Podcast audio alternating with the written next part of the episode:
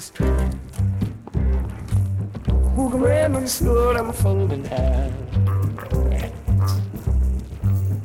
Herzlich willkommen auch von meiner Seite zum Panel Der Geist in der Maschine über das Verschwimmen von Realität und Simulation.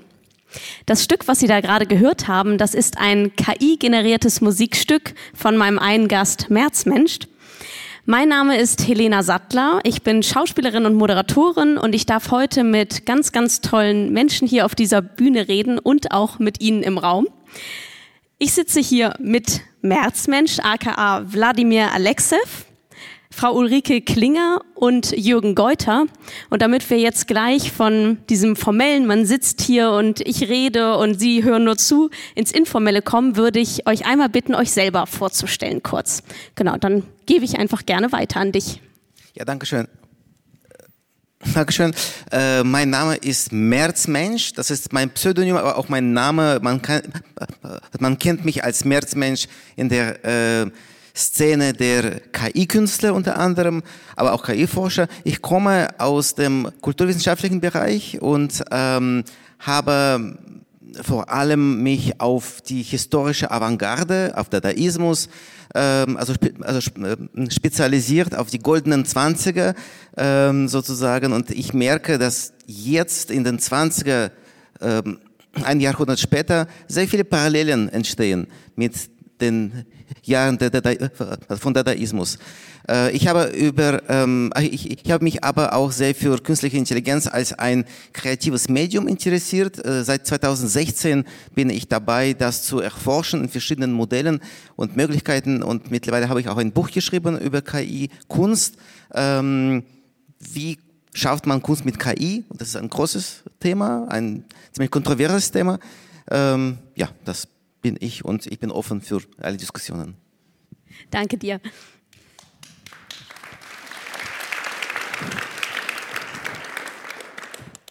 Ja, hallo, ich bin Ulrike Klinger. Ich bin ähm, die Wissenschaftlerin hier, glaube ich, im Raum. Ich bin Sozialwissenschaftlerin. Äh, ich bin Professorin für digitale Demokratie an der European New School for Digital Studies. Das ist ein relativ äh, neues interdisziplinäres Forschungsinstitut an der Europa-Universität Viatrina, so eine Stunde von hier äh, in Frankfurt-Oder. Und hier in Berlin ähm, bin ich auch noch assoziierte Forscherin am Weizenbaum-Institut. Ich denke, der Name Weizenbaum fällt heute bestimmt auch nochmal im Kontext äh, von ähm, unserer Diskussion über künstliche ähm, Intelligenz, wenn wir feststellen werden, dass ganz viele Fragen und Probleme äh, zu diesem Thema gar nicht so neu sind, ähm, wie man vielleicht denkt. Und ja, ich beschäftige mich mit der Rolle von Technologie in Demokratien, ihr Einfluss auf Demokratie, mit ähm, Social Media, ähm, vor allem die Rolle von Social Media in äh, Wahlkämpfen, mit Desinformationskampagnen und solchen Dingen. Und ich freue mich sehr, dass ich heute hier sein darf und dass wir heute alle hier sind. Danke.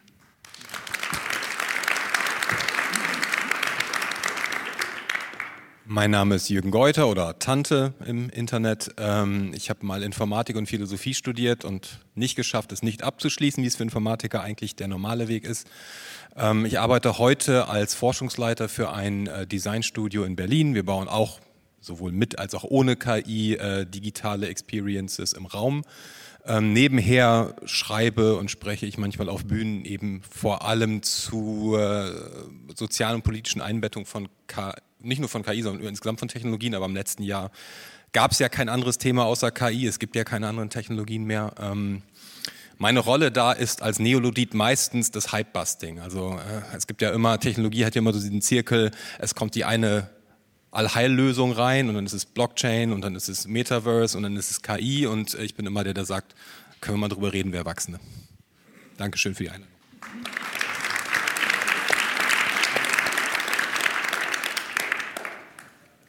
Vielen Dank euch. Ich freue mich sehr auf die Diskussion.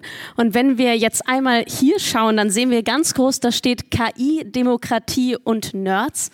Und als ich diesen Titel gelesen habe, da fand ich schon so interessant, dass man gleich dieses Wort Nerd da reinbringt, weil ich manchmal das Gefühl habe, dass Technik etwas ist, was wir eben sehr stark mit den Nerds verbinden und es dadurch aber auch etwas wird, wo man denkt, das kann ich sowieso nicht verstehen und es geht mich auch gar nichts an.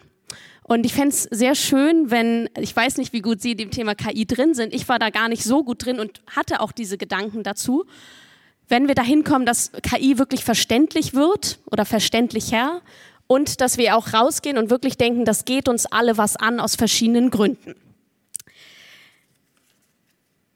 Gerade, das hat Lukas ja auch schon gesagt, gerade eben in diesen Zeiten, wo die Demokratie unter Beschuss ist und auch gerade hier in diesem Raum, in dem wir sitzen und den wir, ich glaube, auch alle sehr lieben, eben im Theater.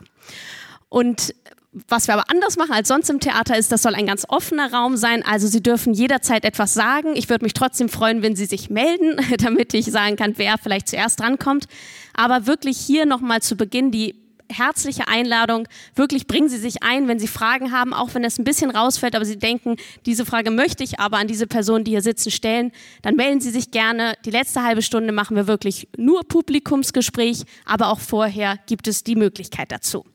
So, das war jetzt sehr viel von mir. Jetzt äh, zu Ulrike. Ulrike, könntest du vielleicht einmal kurz erklären, du hast schon gesagt, es wird nicht zu technisch, nicht zu akademisch. Was genau ist denn eben diese künstliche Intelligenz? Was fällt da alles unter den Begriff? Na, zum einen ist es mal ein sehr schillernder Begriff und ein sehr irreführender Begriff, äh, war eigentlich schon immer. Der Begriff kommt aus den 1950er Jahren und auch die Technologien, die er so ein bisschen umschreibt, sind auch alle ähm, alles andere als neu. Wir reden jetzt besonders seit einem Jahr, seit ChatGPT, äh, darüber, aber ähm, das diese, diese Technologien haben eine äh, ziemlich lange Geschichte und auch diese, diese irreführende Diskussion und diese ganzen Narrative, äh, die ganze Mystik und Science Fiction, die da quasi mit verbunden ist, ähm, das geht eigentlich ähm, schon ganz lange so. Ähm, wenn man es ganz einfach machen will, vielleicht will Jürgen dann nachher noch ein bisschen mit der Informatikperspektive technisch äh, tiefer rein. Ähm, wenn man es ganz einfach äh, machen will, kann man einfach sagen, KI wenn wir über KI reden, meinen wir äh, sehr komplexe statistische Modelle. Und ich finde es toll, dass so viele Leute an einem Sonntagnachmittag hierher gekommen sind, um über Statistik zu diskutieren. ähm, es sind, hat viel mit Automatisierung zu tun und einfach auch damit, dass ähm, sehr, sehr viele große Daten ähm, da reingehen, die da bearbeitet werden, was auch sehr aufwendig ist, was unheimlich energieaufwendig ist, was unheimlich ressourcenaufwendig ist. Ähm, also ganz oft steht irgendwo KI drauf, wo überhaupt gar keine KI drin ist. Ich habe jetzt sogar Zahnbürsten gesehen, äh, elektrische Zahnbürsten, wo KI draufsteht, weil die zwei Minuten abmessen können oder so, keine Ahnung. Ähm, also ganz oft steht es einfach drauf, obwohl KI nicht drin ist. Dieser Begriff hat sehr viel auch mit Marketing zu tun und ähm, nicht immer unbedingt was mit den äh, Technologien, äh, die damit ähm, gemeint sind. Also diese komplexen komplexen statistischen Modelle, wenn wir über ChatGPT nachdenken oder, oder, darüber reden beispielsweise, da geht es um äh, große ähm, Sprachmodelle. Ähm, da geht es darum, dass eben wie wir sprechen, dass Sprache nicht zufällig ist, sondern dass bestimmte Wörter einfach eine höhere Wahrscheinlichkeit haben, dass sie nah beieinander in so mehrdimensionellen, äh, mehrdimensionalen Räumen in, in, in Nähe zueinander vorkommen. Ähm, und das kann man eben ausrechnen, das kann man mathematisch abbilden. Und deswegen ähm, kann dann einfach ChatGPT Sätze, Texte äh, generieren, einfach auf der Basis der Wahrscheinlichkeit äh, der Nähe von bestimmten linguistischen ähm, Zusammenhängen. wir sind im Moment noch ganz stark in dem Bereich der sogenannten schwachen KI. Also das sind alles Modelle, die trainiert werden mit Daten. Ist doch mal die Frage, wo kommen die Daten her? Das ist ja auch ein großes Streitthema. Im Moment wird da viel zusammengeklaut überall im Netz. Ähm, die New York Times klagt ja auch gerade gegen OpenAI, aber das ist vielleicht noch mal ein anderes Thema. Da gibt es Daten, die reingehen, dann gibt es ähm, ähm, Modelle, die programmiert werden, die mehr oder weniger Varianz und Spielraum äh, dann diesen Anwendungen lassen, aber die sind alle quasi trainiert für ganz spezifische Aufgabengebiete. Also ChatGPT kann beispielsweise kein Auto fahren ja, oder ein, ein, ein, eine KI, die trainiert ist, Schach zu spielen beispielsweise, die kann ich beschließen, heute habe ich keine Lust auf Schach, heute spiele ich Halma. Ja, also ähm, da ist einfach die, die, die Rolle der, der, Menschen, der Designentscheidungen, die da reingehen, äh, äh in, in, in, diese KI sind ähm, ganz entscheidend. Der Grund, dass wir jetzt hier sind, dass Sie heute hier sind, dass wir darüber reden, hat viel damit zu tun, dass wir an einem Punkt mittlerweile sind, wo bestimmte dieser Anwendungen so weit sind, dass sie voraussetzungslos von Laien genutzt werden können. Ähm, Bildgeneratoren wie Midjourney oder eben Textgeneratoren äh, wie äh, ChatGPT. Ähm, und ja, also insofern hat quasi, haben alle, jeder von uns ein, ein, Zugang dazu. Man kann damit spielen, man kann das ausprobieren und man kann dann staunen, ähm, was da geht. Und dann kommen diese ganzen Narrative, die mit der Mystik und ähm, ja, mit KI verbunden sind. Und ich denke, da werden wir heute noch ein bisschen ähm, genauer da reinstechen und fragen, was ist eigentlich dran an diesen ganzen Narrativen der Macht von KI. Ja, das machen wir auf jeden Fall noch. Äh, Gerade finde ich, am Theater ist es ja immer so spannend, Narrative zu hinterfragen. Jetzt gibt es aber auch bei KI immer so einzelne Begriffe, die irgendwie rumschwirren und wo man vielleicht gar nicht so genau weiß, was damit gemeint ist. Magst du noch einmal den Begriff Algorithmus uns ein bisschen näher bringen? Ja, also nochmal, wir reden hier über Mathe. Das ist vielleicht unerfreulich am äh, Sonntagnachmittag. Äh, äh ähm, wenn ich äh, meinen Studierenden das so ein bisschen erklären muss, und ich bin Sozialwissenschaftlerin, ich bin keine Informatikerin, wir fangen nicht an, Algorithmen zu schreiben oder so, ähm, dann geht es einfach darum, woraus, was ist die Logik dahinter, woraus bestehen die? Und im Grunde ist das so ein bisschen, man kann das wie mit Backrezepten vergleichen. Ne? Also da hat man immer zwei Dinge, die da reingehen. Man hat eine Liste an Zutaten äh, und man hat eine Liste an Handlungsanweisungen. Und ähm, bei Algorithmen ist das im Grunde ähnlich. Also die Zutatenliste sozusagen, das sind die Daten. Ja, und jeder, der schon mal gebacken hat, weiß, die Zutaten müssen gut sein, wenn da was Gutes, wenn da ein guter Kuchen bei rauskommen soll. Und das ist bei Algorithmen, also auch bei KI ähnlich. Wenn die Daten, äh, die ich dafür hernehme, schlecht sind, wenn da ganz viel Bias drin ist, wenn die Daten unvollständig sind, wenn äh, da Dinge sind, die einfach nicht zusammenpassen, dann kommt am Ende auch nichts wirklich Gutes äh, bei raus. Ähm, genauso mit den Handlungsanweisungen. Das weiß auch äh, jeder, jede, die schon mal gebacken hat oder gekocht hat. Aber beim Backen muss man sich mehr halten an die Handlungsanweisungen. Deswegen passt das, glaube ich, besser. Ähm, da geht es um die Reihenfolge. Das ist wichtig. Es ist wichtig, welche äh, Zutaten ich wann da reinrühre. Ähm, es ist wichtig, ähm, bei welcher Temperatur ich das Ganze backe beispielsweise. Also es ist eine, eine, eine endliche Liste von Handlungsanweisungen, ähm, die möglichst konkret sind. Man kann da auch total blümerant ewig schreiben und man versteht einfach nicht, was man dann machen soll. Auch schlecht, egal wie gut die Zutaten sind. Ne? Also möglichst sind diese Anweisungen knackig, in der richtigen Reihenfolge äh, und, und, und gut verständlich. Ähm, und wenn, wenn das zusammenkommt, dann kriege ich vielleicht auch am Ende einen guten Kuchen raus. Ähm, aber diese zwei Dinge müssen, müssen unbedingt ähm, müssen zusammenkommen, damit das am Ende auch funktioniert. Und das ist bei Algorithmen eben auch so. Und oft sind die Daten einfach richtig, richtig schlecht. Ähm, woran das liegt, können wir nachher auch noch diskutieren. Ähm, ähm, ne? Wo kommen diese Daten her? Was bilden diese Daten eigentlich ab? Und was macht dann quasi diese, dieses Programm, dieser Algorithmus oder diese KI? Was machen diese komplexen äh, Modelle ähm, dann damit? Aber im Endeffekt sind das eben alles Handlungsanweisungen, die jemand geschrieben hat, mit bestimmten Intentionen auf der Basis von bestimmten äh, Geschäftsmodellen, von bestimmten ähm, Werten, von bestimmten Vorstellungen der Welt, wie sie sein sollte oder wie, wie, sie ist oder wie sie, wie sie sein sollte. Und das sind dann eben, darin stecken halt eben dann auch so Machtasymmetrien. Diejenigen, die das schreiben können, die die Handlungsanweisungen schreiben, die entscheiden, welche Daten da reingehen. Äh, und diejenigen, wie wir alle, die es halt einfach nur benutzen oder davon gar nicht, das gar nicht benutzen, sondern davon einfach betroffen sind. Danke dir für diese Erklärung. Jürgen, magst du da noch ergänzen? Vielleicht auch zu diesem, ja, auch noch aus Techniksicht noch mal mehr, wie gesteuert dieser ganze Prozess ist, weil das ist ja auch, was bei KI immer mitstimmt, äh, mitschwingt. Das steuert sich selber und da hat der Mensch überhaupt keinen Einfluss ab einem gewissen Punkt mehr. Ähm, ja, danke schon mal für die äh, äh, ziemlich perfekte Zusammenfassung, was so KI-Systeme heute sind. Ähm, KI-Systeme hat man früher in den 50ern anders gebaut. Da waren das wirklich so Regelsysteme. Da haben sich Leute hingesetzt und haben gesagt, wenn das passiert, dann bitte das und wenn das passiert, dann bitte das. Und die, diese neuen KI-Systeme in den letzten Jahren haben damit gebrochen. Und da ist, glaube ich, auch ein qualitativer Unterschied entstanden. Wenn wir über so Algorithmen nachdenken, weil wir den Begriff jetzt auch schon im öffentlichen Diskurs seit mehr als zehn Jahren irgendwie kennen, die Algorithmen machen dies, die Algorithmen machen das. Dann denken wir mal, da sitzen so Leute wie ich und die hängen dann vor ihrer Tastatur und hacken dann irgendwie so ganz viel Code rein und der tut irgendwelche Sachen. Und das war früher auch noch stärker so. Bei diesen neuen KI-Systemen ist das eigentlich nicht mehr so. Also so ein modernes KI-System wie du sagtest, das ist ein Statistiksystem. Der Code, das ist zu vernachlässigen. Das ist wirklich wenig. Also man kann so ein neuronales Netz, nennt man diese Statistiksysteme, das kann man in 200 bis 300 Zeilen Python schreiben und das, das tut das alles. Da, man hat halt die, die, äh, die Funktionalität quasi komplett auf diesen Datenwust, den man da reinsteckt, geschoben. Es ist eben nicht mehr, jemand hat das geschrieben, es ist auditierbar, es ist überprüfbar, sondern wir haben jetzt einfach nur noch, die Wahrheit wird schon irgendwo in den Daten drin sein, passt schon irgendwie. Und so funktioniert eben auch dieser, dieser neue Modus, diese KI-Systeme zu bauen. Ähm, der britische Forscher Dan McQuillan hat das mal äh, maschinellen Neoplatonismus genannt. Man sagt halt nicht mehr, okay, wir, wir bauen halt selber als Menschen ein Modell und das geben wir in Regeln und das tut was, da können wir verstehen, warum es Entscheidungen trifft, sondern wir sagen einfach, wir zeichnen alle Daten auf, die wir finden. Alles, was irgendwie in Daten gefasst werden kann, nehmen wir. Und wir behaupten einfach, dass da drin Wahrheiten sind, die wir als Menschen gar nicht finden könnten. So wie Platon sagte, man kann die Wahrheit nicht finden, sondern irgendwie durch Philosophie nähert man sich dem, aber die ist in der idealen Welt. Und genauso gehen wir mit diesen Systemen um. Ähm, wir nehmen uns dadurch natürlich bei diesen neuen Systemen ganz stark die Möglichkeit noch zu verstehen, warum irgendwelche Entscheidungen. Das System sagt halt einfach A. Und ich kann so ein KI-System natürlich auf alles hetzen, weil es dem, diesem Statistiksystem ist völlig egal, was es tut.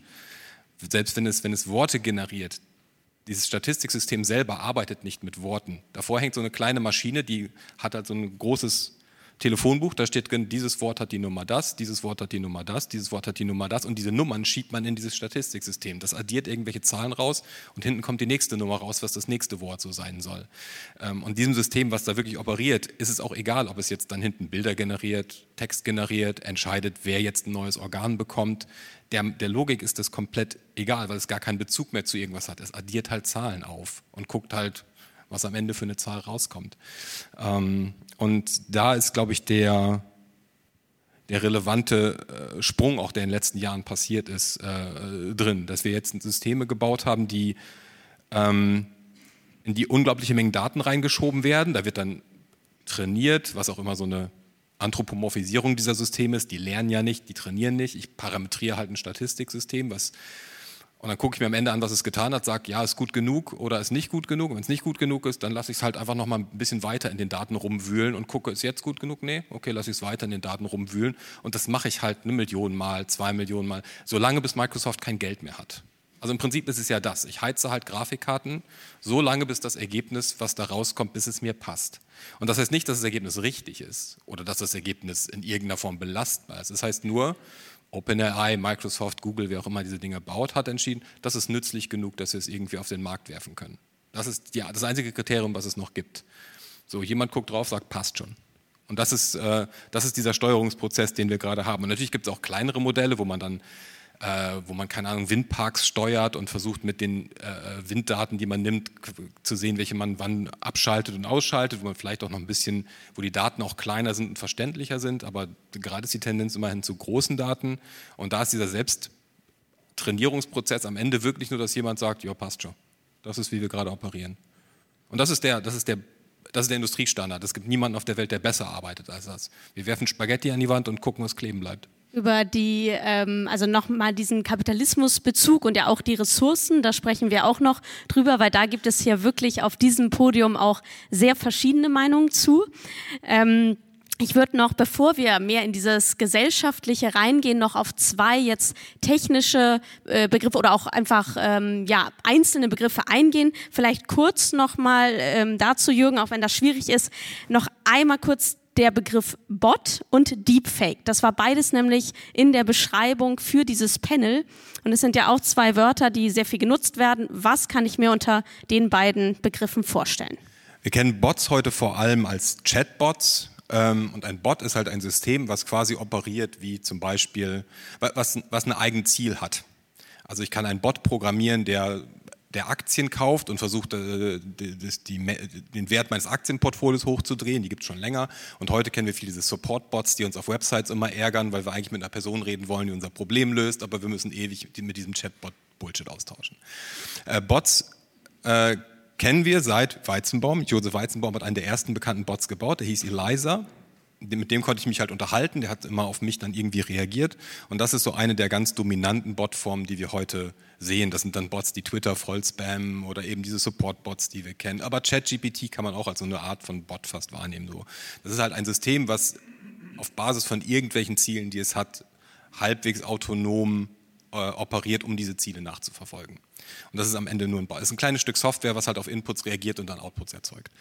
Ähm, Deepfakes sind ähm, sind ein verhältnismäßig neues Phänomen in der Qualität, in der wir sie heute kennen. Und zwar kann ich mit diesen Statistiksystemen zum Beispiel in einem Video oder in einem Bild ein Gesicht austauschen. Das heißt, ich habe ein Bild von, ein Video von einer Person, die hier durchgeht, und das bin ich. Und ich kann mit so einem KI-System quasi mein Gesicht rausschneiden und ihr Gesicht reinschneiden. Und dann sieht es halt aus, als würde sie hier durchgehen. Und sowas nennt man ein Deepfake. Wenn ich halt ein bestehendes Datenmaterial nehme, ein Bild, es kann auch ein Sound sein, es kann ein Video sein, wie auch immer. Und ich fange an, da drin zu manipulieren und zum Beispiel Objekte auszutauschen, Objekte einzufügen, Objekte rauszunehmen. Und wenn ich das quasi, wenn ich nicht sage, ich habe das gemacht, guck mal, das ist lustig, sondern wenn ich behaupte, nee, nee, das ist eine echte Aufnahme, dann nennt man das einen Deepfake. Und die Qualität dieser, dieser Systeme und auch die, die Einfachheit der Nutzung ist in den letzten Monaten explodiert. Also ich kann das also ein, eine Person in einem Video austauschen, das kostet mich Cents und ich kann das einfach im Browser machen. Hier, das ist mein Video, das ist die Person, die ich da drin haben möchte, bitte gib mir das. Und das habe ich ein paar Sekunden später in der Hand. Danke dir. Gibt es an dieser Stelle schon Fragen, Verständnisfragen, schon erste Eindrücke? Ansonsten erstmal weiter zu dir, Märzmensch.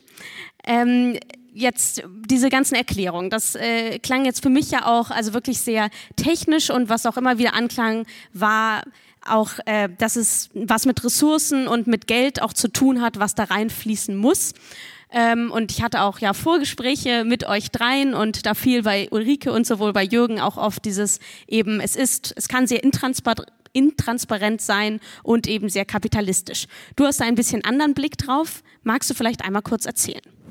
Ja, also, äh, Dankeschön. Ähm, Im Prinzip die Geschichte der sogenannten generativen Kunst, die mit Algorithmen und mit, mit KI-Systemen geschaffen wurde, äh, hat viel längere äh, Zeitraum. Also es entstand noch im letzten Jahrhundert, wo die KI-Systeme noch, noch kaum äh, machbar waren.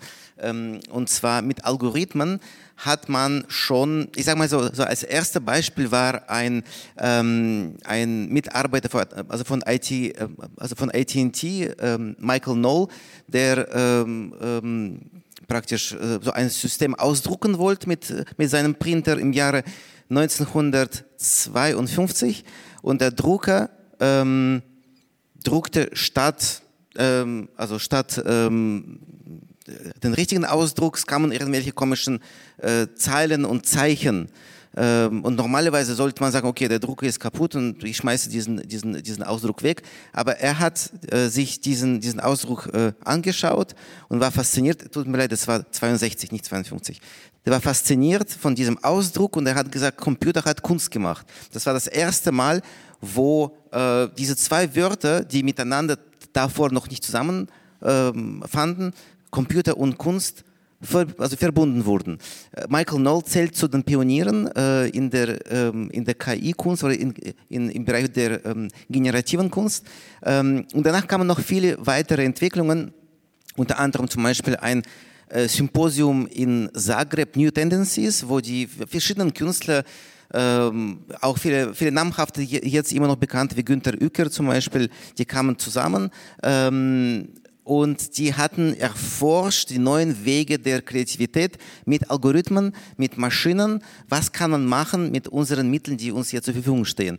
Und bei diesem Symposium ähm, war auch ähm, also Umberto Eco zugegen, der, der äh, bei, also bei seinem Talk etwas ganz Spannendes gesagt hat. Er sprach über die Autorität der Kunst, die bis jetzt immer noch sehr äh, autokratisch, sehr, ähm, sage ich mal, repressistisch auf die, ähm, also repressionell auf die Zuschauer wirkt. Das ist die heilige Kunst und das ist der, der arme Zuschauer, der in, eine, in ein Museum wie in eine Kirche geht und irgendwie ein Werk anbetet. Und äh, Umberto Eco hat gemeint, wir sollen diese Autorität der Kunst durchbrechen, wir sollen die Kunst demokratisieren und das, passiert, das kann nur dann passieren, wenn die Forscher einerseits und die Künstler einerseits statt in ihren Süppchen zu kochen und zu forschen und Kunst zu machen, sich zusammenkommen und Plattformen schaffen für die Partizipation durch das Publikum, dass das Publikum selbst anfängt zu kreieren. Und im Prinzip, das, was er damals gesagt hat, diese Demokratisierung der Kunst, ähm, ist das, was wir jetzt erleben. Und ich beobachte diese Entwicklung ähm, in Bezug auf KI-Modelle, in Bezug auf Deep Learning zum Beispiel seit 2016 mit äh, Google Deep Dream, äh, mit anderen Open-Source-Modellen, die zwar auch von Microsoft oder von Google entwickelt wurden, aber als Open Source allen zur Verfügung gestellt wurden. Ähm, und die Forscher haben tatsächlich zusammen mit den Künstlern sich zusammengetan und neue Plattformen geschaffen, damit die Leute, die jetzt keine starken Computer haben, die jetzt kein, also Python sprechen oder äh, die keine Mitglieder von einer äh, Forschungseinrichtung sind, anfangen zu experimentieren und einfach kreativ zu werden. Also einfach, dass alle Menschen die Möglichkeit haben, eben an Kunst teilzunehmen. Das meintest du auch schon mal in einem anderen Gespräch. Es ist eben nicht so, ich muss super zeichnen können, äh, traue mich nicht etwas zu machen, weil ich denke, ich muss schon so und so gut sein, sondern ich setze mich eher ran und probiere etwas aus. Ähm, und du hast auch ein äh, Gedicht uns geschickt äh, in der Vorbereitung. Ähm, magst du einmal sagen, was hast du da reingegeben und ich werde es danach einmal vorlesen. Ja, also ähm, ich, ähm, also zunächst mal zu dem Musikstück, das vorhin äh, abgespielt wurde, ganz am Anfang, äh, das habe ich zusammen mit einem KI-System Jukebox erstellt. Äh, ich habe viele verschiedene Stücke erstellt im Jahre 2020, also schon vor einigen Jahren. Und äh, dieses Musikstück hat mich sehr mit, mit der Intention, mit der Atmosphäre ähm, an Musik von Weil an Brecht erinnert, an Dreigroschenoper. Und dann da habe ich dieses Musikstück also Brecht gewidmet. Deswegen ähm, im Prinzip ähm, habe ich das auch jetzt vorgeschlagen, dass dieses Musikstück hier ähm, sozusagen in Geburtsstätte von äh, Berliner Ensemble äh, abgespielt wird. Ähm, in diesem Fall habe ich aber ähm, gedacht, okay, dann gehen wir noch einen Schritt weiter und ich frage ChatGPT, ähm, ChatGPT soll ähm, ähm, das Lied von Maki Messer umschreiben und zwar in Bezug auf KI. Vielleicht hier muss ich auch noch einen kurzen technischen ähm, also Exkurs machen. Äh, das stimmt schon, dass die, ähm, ähm, also dass die Sprachsysteme sehr wahrscheinlichkeitsbedingt sind, aber bei ähm, GPTs zum Beispiel oder bei diesen Modellen kommt auch noch ein Element zustande und zwar äh, also G steht äh, für ähm, äh, nee, also T steht für Transformer und Transformer ist ein Modell, das noch nach Semantik sucht. Das heißt, es sucht nicht pur nach dem nächstwahrscheinlichsten Wort, sondern nach nächstwahrscheinlichsten Wort in einem bestimmten Kontext. Es ist nicht pure, sage ich mal so, ähm, äh, Aneinanderreihung von hundertprozentigen Wahrscheinlichkeiten, sondern zum Beispiel, wenn man äh, mit GPT-3 direkt arbeitet, kann man sehen, dass manchmal das System ein Wort auswählt, das die Wahrscheinlichkeit 0,02 hat, statt 99 Prozent, weil das für sinnvoller sozusagen äh, ausrechnet. In diesem Fall äh, habe ich gesagt, okay, äh, mache bitte, äh, also schreibe dieses Lied um äh, in Bezug auf KI. Und das ist dann dabei entstanden. Und der KI ihre Netze sind so weit und tief und klug, dass sie lernt aus unseren Spuren, heimlich, still und unbewusst. Und die Maschine, sie kann denken, schneller, weiter, ohne Ruhe. Und wir fragen, wer da lenkt sie und wohin führt ihr Tabu? Denn die KI, sie kennt keine Grenzen in der Welt der Eins und Null und wir träumen von dem Nutzen, doch der Preis bleibt uns oft froh. Oh, die KI, sie kann uns führen zu den Sternen oder ins Verderb und wir müssen stets bedenken, dass die KI nicht nur erbt. Denn die KI, sie ist ein Spiegel unserer Wünsche, unserer Zeit und wir müssen weise wählen, sonst verliert sich Menschlichkeit.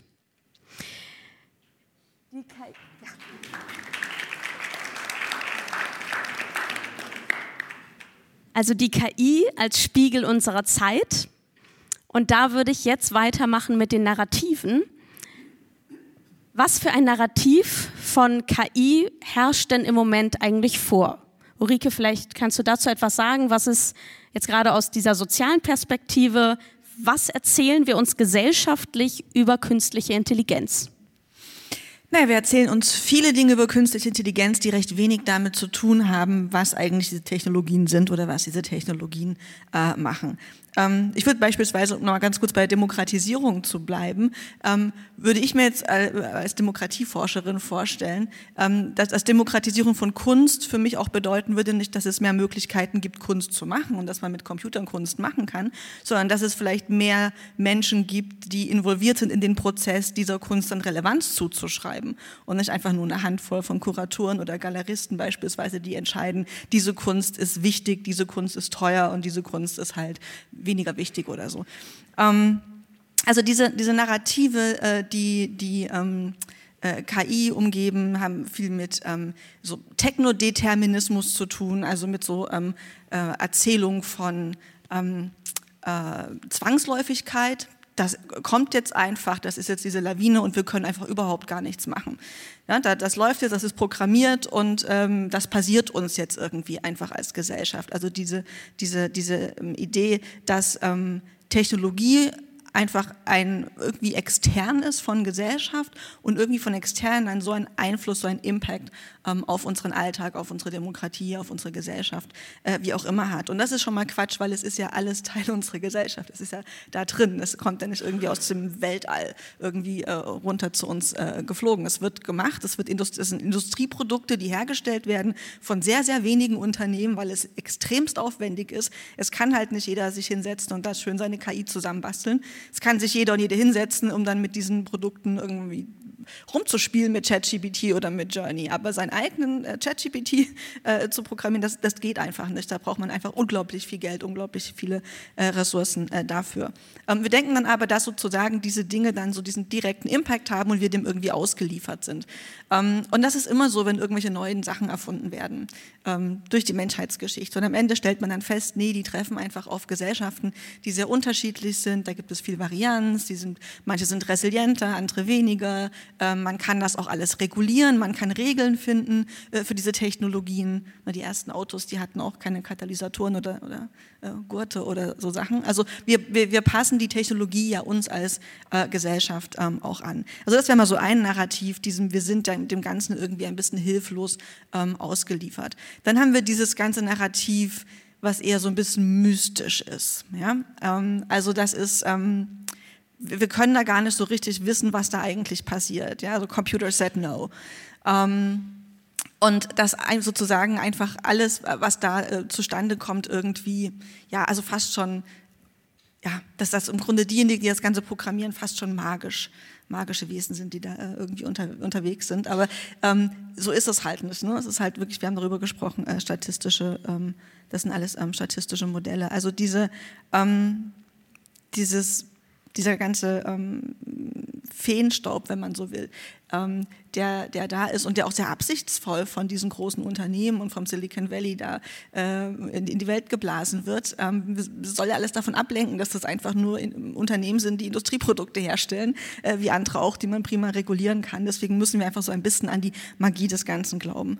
Ähm, und dann haben wir ähm, im Grunde noch als ein Narrativ, da hat Jürgen ja auch schon drüber gesprochen, diese Vermenschlichung von Technologie, äh, die äh, Josef Weizenbaum ja schon in den 60er, 70er Jahren ähm, äh, kritisiert hat. Ähm, also diese, diese ganze Sprache, dass zum Beispiel diese Maschinen denken, dass sie halluzinieren. Ähm, also da gibt es ja dieses, dieses tolle Kunstwerk von äh, Refik Anadol im, im, im MoMA in New York, ähm, Unsupervised Hallucinations also quasi auf der Basis aller Kunst, die im MoMA ist, diese, diese künstliche Intelligenz trainiert ist, neue Dinge daraus zusammenzusetzen. Und das ist dieser riesengroße Screen da im, im Foyer vom MoMA. Es ist total eindrücklich, weil er so 3D ist und das kommt so auf einen zu. Ähm, ähm, aber da, da, haben wir das zum Beispiel drin, also dieses Halluzinieren, dieses Träumen, dieses Schlafen. Also da, da ist einfach so viel ähm, maschinelles Lernen, also die, die, ganze Sprache, wie wir uns das vorstellen, auch visuell, wenn Sie schauen, äh, wie, in, wie in Zeitungen beispielsweise äh, Berichte über KI illustriert werden, da sind immer irgendwelche Roboter abgebildet. Ja? Menschenförmige Roboter. Menschenförmige Roboter, ja, ja, ja, ja, absolut. Ähm, also das ist, würde ich sagen, auch nochmal so ein, so, so ein Narrativ, was wirklich uns im Weg steht, zu begreifen, was los ist und was eigentlich wirklich äh, die interessanten Aspekte und vielleicht auch die gefährlichen Aspekte äh, oder die, die sehr wirksamen äh, Aspekte von diesen, von diesen Technologien sind. Hier vorne gab es eine erste Meldung. Ähm, ich wollte etwas darauf eingehen, weil, weil es gibt noch das Saalmikro, dann können auch die hinten das hören. Dankeschön. Ich wollte auf einen äh, Aspekt eingehen, und zwar ähm, wurde es in der Diskussion etwas so dargestellt, als ähm, würde diese, diese ganzen KI-Systeme von den großen Firmen äh, wie OpenAI, Microsoft und, und, Google und so weiter kommen. Ähm, was ich aber sehe, ist, dass es auch äh, viele äh, kleinere Modelle gibt oder zum Beispiel von Meta. Ähm, die haben einen ganz anderen äh, Ansatz und zwar ähm, Open Source Modelle. Das heißt, das ist zum einen sehr teuer, die zu trainieren, ähm, aber was zum Beispiel äh, Meta macht, ist einfach diese Modelle ähm, für alle zugänglich äh, zu machen. Das heißt, jeder kann die auf ähm, dem eigenen äh, Computer äh, laufen lassen, kann die äh, ändern, abändern, kann die auf, zum Beispiel auf den eigenen Daten trainieren und so weiter. Ähm, also äh, ich sehe zum einen, dass, dass man da trotzdem noch viel Freiraum hat, um, um die Modelle äh, so anzupassen, wie man das selber haben will.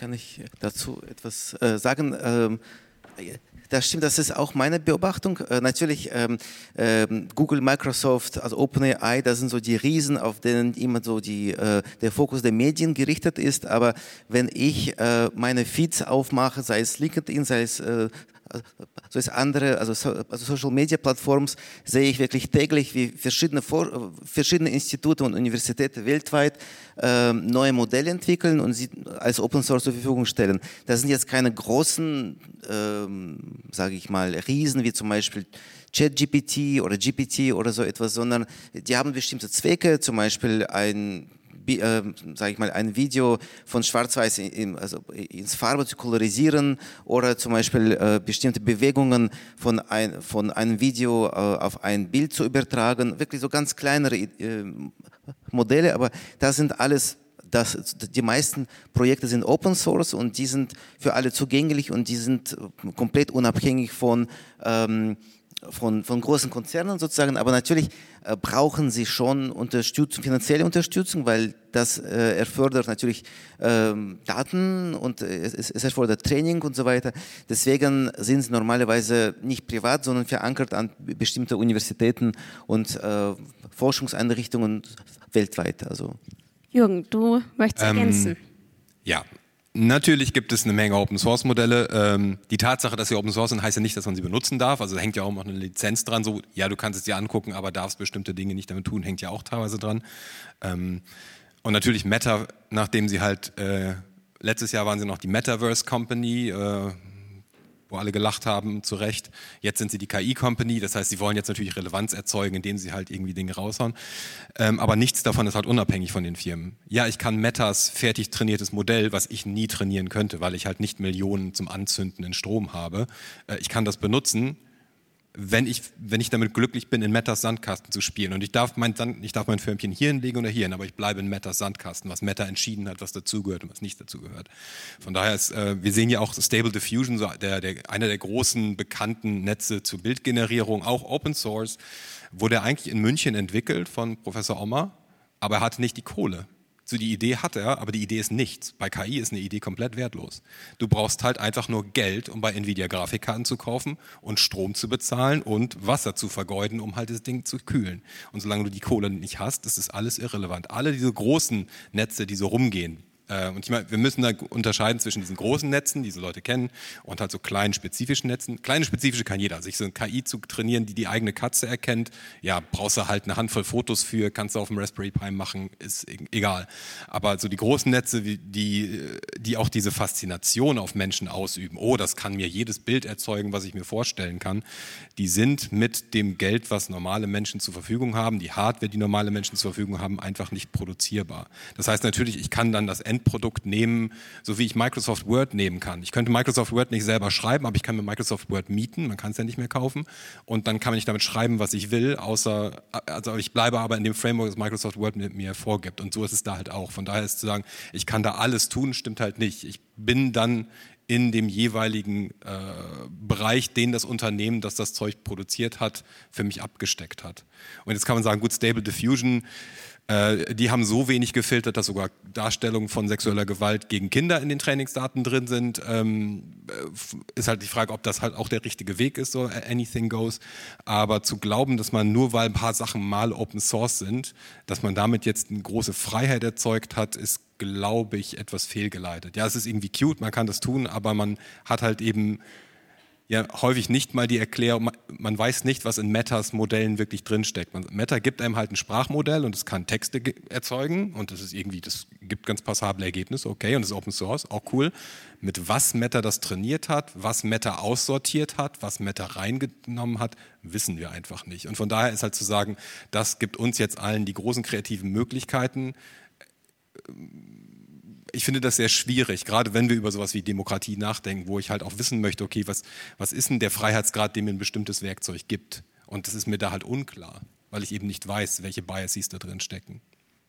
Ulrike, dazu direkt. Ja, genau. Vielleicht nochmal zur Ergänzung. Man muss dann einfach wirklich auch einfach immer sich klar machen, dass es hier um Industrieprodukte geht und dass es um Geschäftsmodelle geht und dass es darum geht, Geld damit zu verdienen. Und da ist einfach gerade Goldgräberstimmung angesagt. Also die, die Zeit der sozialen Plattform, die haben wir jetzt so ein bisschen, vielleicht mal das erste Zeitalter äh, hinter uns, so 15 Jahre fast ohne äh, jegliche Regulierung, weil wir einfach den Plattformen diese ganzen Geschichten geglaubt haben, dass sie keine Medienunternehmen sind, dass Uber kein Transportunternehmen ist und dass die im Grunde machen können, äh, äh, was, sie, äh, was, sie, was sie wollen. Und auch bei ähm, künstlicher Intelligenz, das kann jetzt sozusagen den Markt noch mal ein bisschen neu ähm, aufmischen. Und äh, da ist einfach gerade die Frage, was passiert und wer wird da richtig viel Geld mitmachen. Und da sind einfach die, die Startbedingungen, glaube ich, auch einfach wirklich sehr ungleich verteilt. Also natürlich gibt es KI-Startups und natürlich kann man auch aus großen Modellen dann kleinere Modelle sozusagen ein bisschen outsourcen. Ähm, aber im Grunde geht es einfach darum, ähm, wer hat hier die bessere Geschichte. Daher kommen dann auch viele von diesen Narrativen, auch wie, wie, wie mächtig das eigentlich ist. Äh, wo geht das Geld der Investoren rein? Ja? Ähm, und wer hat dann sozusagen, also wer kann dann etwas erzählen oder versprechen, was vielleicht so überhaupt noch gar nicht funktioniert, damit dann rein investiert wird und damit man vielleicht dann dahin kommt, das irgendwann mal zu bauen. Und deswegen sind zum Beispiel auch diese Erzählungen, ähm, die, die gruseligen Erzählungen, dass, dass das KI irgendwie das Ende der Menschheit bedeuten könnte oder so. Das sind Erzählungen, die diesen Unternehmen dann natürlich auch nutzen, wenn wir alle glauben, dass diese, äh, diese Technologien so unglaublich perfekt und so unglaublich äh, mächtig sind. Also dass da auch, auch mit diesen negativen Erzählungen kann man ja wunderbar aufblasen, äh, was man da eigentlich hat und, und, und, und wie, wie, wie, ähm, ja, wie, wie powerful sozusagen diese Technologien sind. Also ich, Vielleicht nur, äh, noch, ich wollte noch drei, drei, Zahlen, ähm, nur um das einzuschätzen, wenn wir sagen, das sind Industrieprodukte oder man braucht halt diese großen Infrastrukturen, die eben nur die großen Unternehmen haben. Ähm, was kostet es, wenn ich ChatGPT frage, mir einen Satz zu generieren? Was kostet das OpenAI? Was bezahlen die, also in Strom? 36 Cent ungefähr.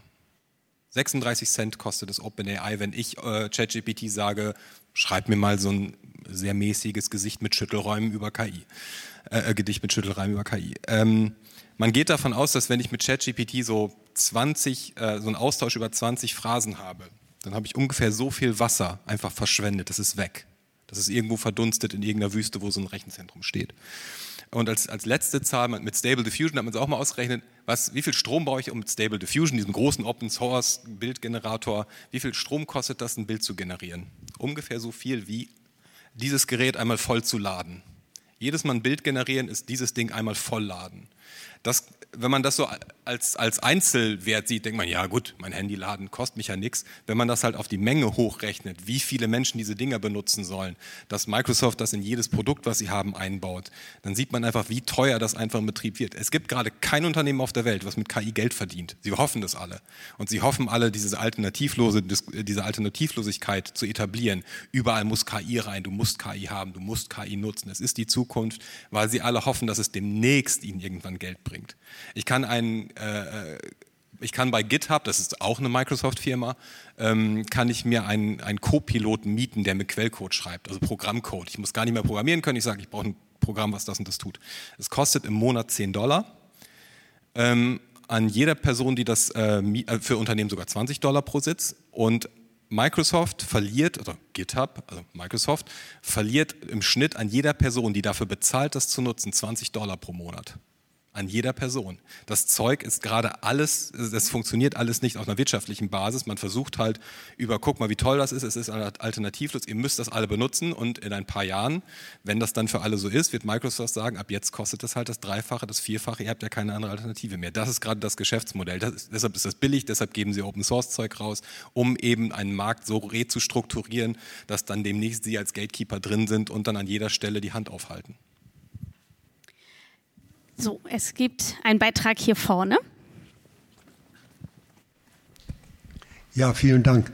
Ich finde es sehr schön, dass hier diese ähm, industrielle Seite der KI so betont wird und auch auf die Gefahren und die sagen wir mal, Abhängigkeiten gesprochen wird, in die wir geraten können. Aber ich fand es besonders gut, dass wir diese kreative Seite auch für die Individuen und die Open Source Community hier behandeln. Und wir haben ja im, im Titel über das Verschwinden von Realität und Simulation und das ist ja etwas, was unabhängig meiner Ansicht nach von dem Chat-GPT ist. Und wenn ich zum Beispiel die Entwicklung solcher äh, künstlerisch orientierten Sprachen für äh, Processing äh, sehe, und da gab es ja neulich gerade im Digital Art Museum hier in Berlin eine Ausstellung von dem äh, Mitentwickler dieser künstlerisch orientierten Sprache äh, Processing.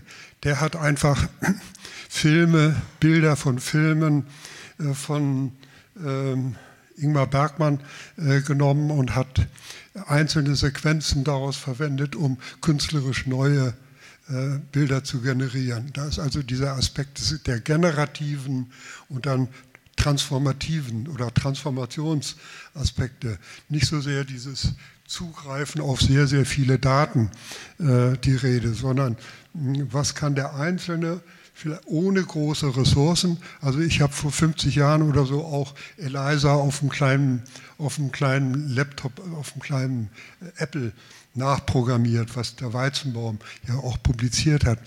Das konnte ich noch ohne große Ressourcen, aber für die damaligen Verhältnisse war so ein Apple eben auch schon ein Riesenvermögen. Ja? Und wer hatte als Privatperson so einen PC auf dem, auf dem Tisch stehen?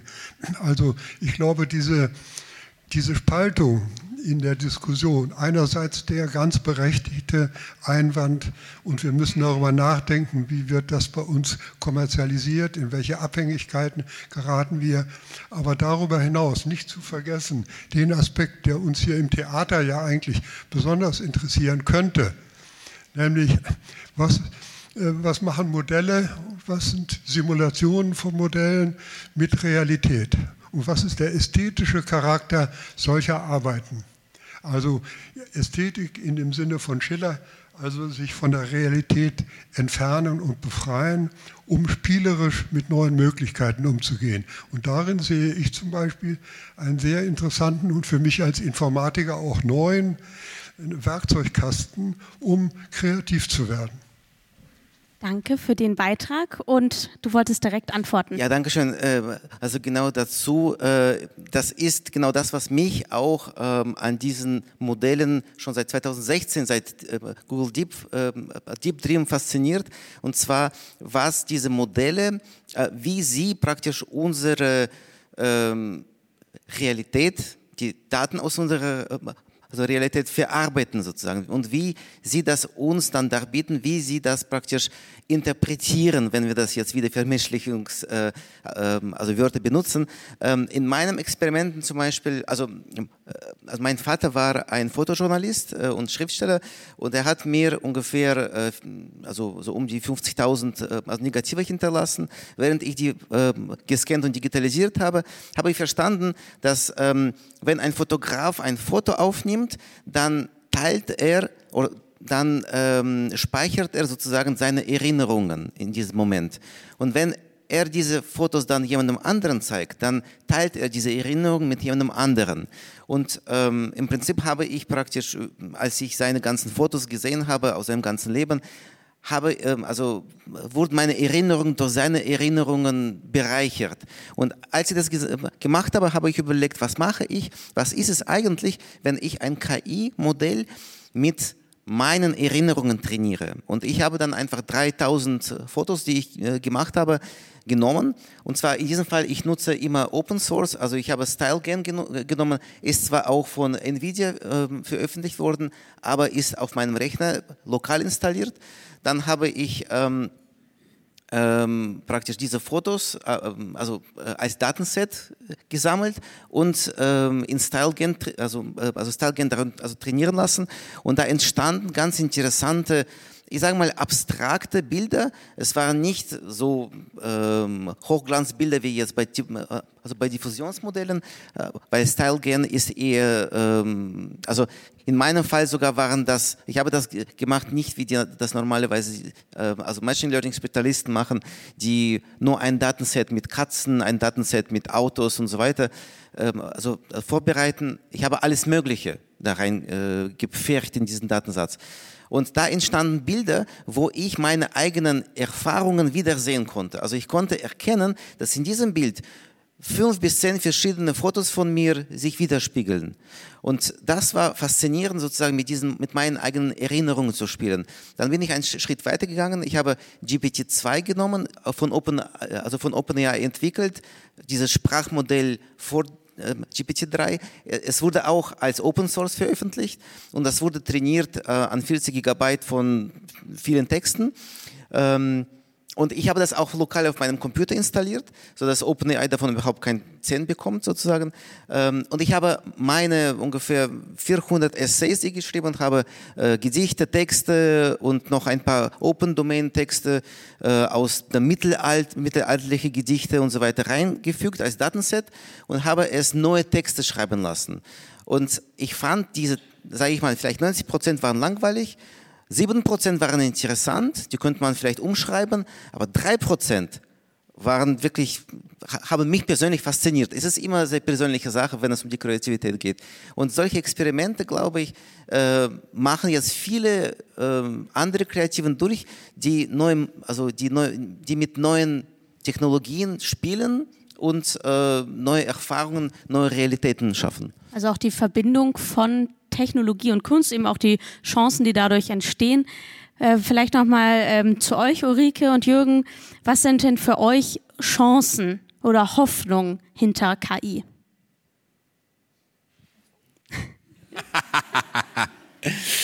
ähm, ich persönlich bin von diesen großen KI-Systemen, über die wir heute viel reden, äh, kein großer Fan. Ich halte sie für einfach sehr ineffizient und meistens im, im Output auch nicht so besonders ergiebig.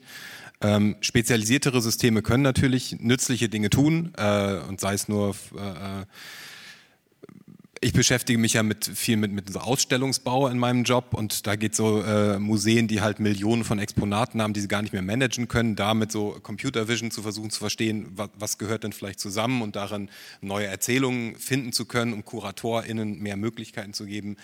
Da gibt es schon eine ganze Menge, wo man diese Technologie, ich meine, die ist ja auch nicht neu, so, so äh, neuronale Netze, da gibt es diverse Situationen, wo man die einsetzen kann, aber ich glaube, man muss sie halt klein spezialisiert halten, so dass man eben auch die Trainingsdatensätze noch überblicken kann und irgendwie versteht, okay, dieses System ist genau gebaut für diesen Case, ich kann den testen, ich kann den validieren und halt eben nicht dieser OpenAI-Ansatz, so wir nehmen das ganze Internet, wird schon passen, so ungefähr.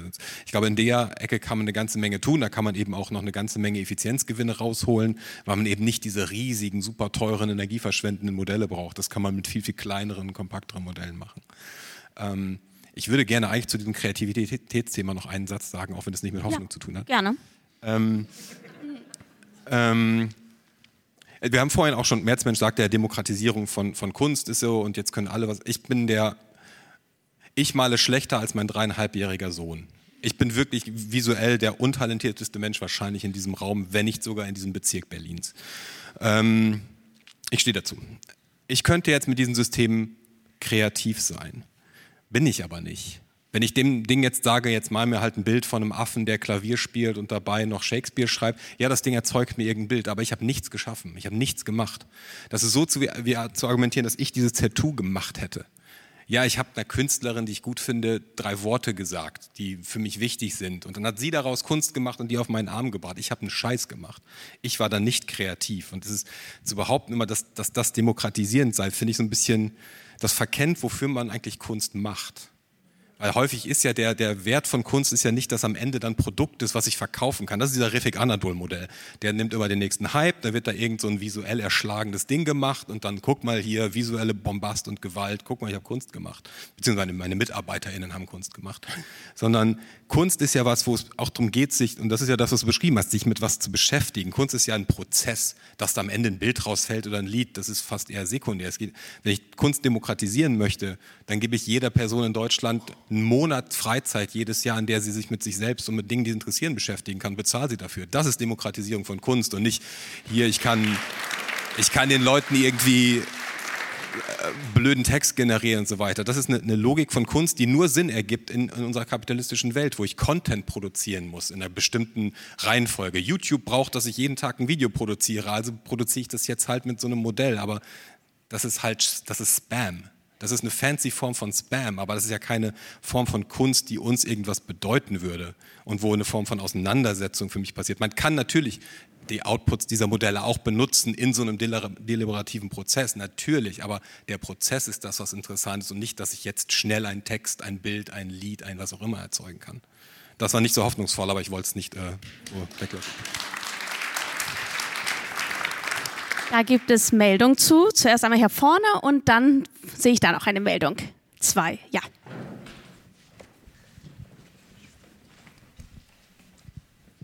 Vielen Dank. Also äh, ich wollte gerne anknüpfen an deine Rede, weil äh, ich äh, denke also leider, dass die Künstler in ihrer Faszination äh, an dieser KI oder an diesen Prozessen, die man selber als, als, also als singulärer Mensch äh, äh, produziert, quasi mit Werbeträger sind für die großen Firmen, also Microsoft und Apple und alle, wie sie heißen. Und das finde ich so ein bisschen unreflektiert, weil es ist genauso wie Sie oder du sagst mit den, mit den ähm, ähm, Programmierungen. Wir können nur Anwender sein und können durchmischen und können tausende Kombinationen schaffen, die ja auch interessant sind. Da will ich ja gar nicht sagen, dass das nicht interessant ist, nur ich fand es ganz schön beschrieben mit diesen Fotos, den Erinnerungen. Der Überraschungseffekt war für Sie, aber nicht für den weiteren Betrachter, weil der bekommt irgendein Produkt dann, das entstanden wäre entweder aus Ihrem Kopf oder aus der KI. Und das Interessante muss man sich ja fragen, also was ist für mich interessant, dass irgendwas zusammengewürfelt wird von der KI oder tatsächlich von Ihnen als Individuum, was vielleicht äh, Berührungspunkte mit meinem Leben oder Inhalten mit der Gesellschaft haben. Und das kann natürlich die KI nicht produzieren, sondern es ist wunderschön, wenn etwas alles durchgemischt wird und ein neues Produkt kommt. Aber welche Bedeutung hat das für uns? Ja, äh, danke schön. Also ich möchte dazu, äh, äh, also ich stimme Ihnen zu tatsächlich. Also ich möchte auch etwas klarstellen. Einfach ein Bild mit einem Prompt zu kreieren, ist keine Kunst. Das ist tatsächlich, das ist Content-Produktion. Äh, also Content ähm, und das machen viele, aber ähm, die Frage ist, was ist daran Künstlerisches? Das Künstlerische ist, wenn man ein bestimmtes Mittel für eigenen Selbst, also äh, zum Selbstausdruck verwendet. Also, dass man praktisch die Welt über dieses Mittel äh, ausdruckt, wenn man sich ausdruckt darüber, wenn man das in eine bestimmte Geschichte einbindet, wenn man das in bestimmte ähm, Storyline sozusagen, und zwar Storyline, das ist ein, ein, ein Buzzword, ich möchte jetzt nicht das als Buzzword benutzen. Ich nutze äh, zum Beispiel solche Modelle, um bestimmte Geschichten zu schreiben, um mit, mit Menschen in Kontakt zu treten, weil am Ende ist der Mensch immer noch der, derjenige, für, für den ich diese Kunst mache. Wobei es gibt natürlich auch sehr viele Kunstbegrifflichkeiten.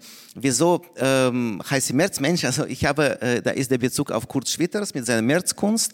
Und Kurt Schwitters äh, zu den Zeiten vor seinem äh, Exil von den Nazis wohnte auf einer Insel in der Nähe von Norwegen.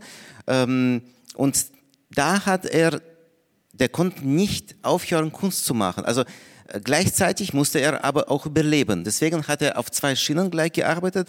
Der hat zunächst mal solche Landschaftsbilder, äh, schöne Landschaftsbilder gemalt und sie an das Festland in Norwegen verkauft, um einfach zu überleben, um Brot äh, und Milch zu kaufen. Aber auf der Insel selbst hat er sein äh, also Märzbau gebaut, auch im vollen Wissen, dass vielleicht niemand in seinem Leben diese Insel besuchen wird und sein Kunstwerk betrachten wird aber er konnte nicht aufhören, das zu kreieren. Und da sind, ich denke, wenn wir auch über die Kreativität sprechen, müssen wir auch unterscheiden zwischen, ähm, zwischen der Kunst und dem ähm, äh, Handwerk, weil natürlich, ähm, ich sage mal so, die, ähm, das Handwerkliche kann von KI ziemlich schnell nachempfunden werden. Das kann auch ziemlich schnell simuliert werden. Aber das Künstlerische kann KI nicht selbstständig machen, das können nur die Menschen sozusagen in, mit, mit Hilfe von diesen Modellen äh, das vollbringen. Und ich beobachte, ich bin äh, seit vielen Jahren in verschiedenen Netzen von Künstlern, die KI verwenden in, in, seinen, in ihren eigenen ähm, Werken und ich merke, wie weit sie denken. Sie äh, vernetzen sich, sie ähm, äh, erforschen neue Möglichkeiten und sie tauschen sich aus und das ist wirklich nicht nur ein Kunst für sich sozusagen. Das ist nicht nur also ähm, la polar sozusagen, sondern die Menschen, die kommunizieren miteinander über diese Kunstwerke. Das heißt, diese Szene, die bis jetzt eigentlich unter dem Radar war, ähm, weil KI auch unter dem Radar war bis, bis November 2022, würde ich sagen, seitdem ChatGPT veröffentlicht wurde. Davor war es schon auch ein bisschen.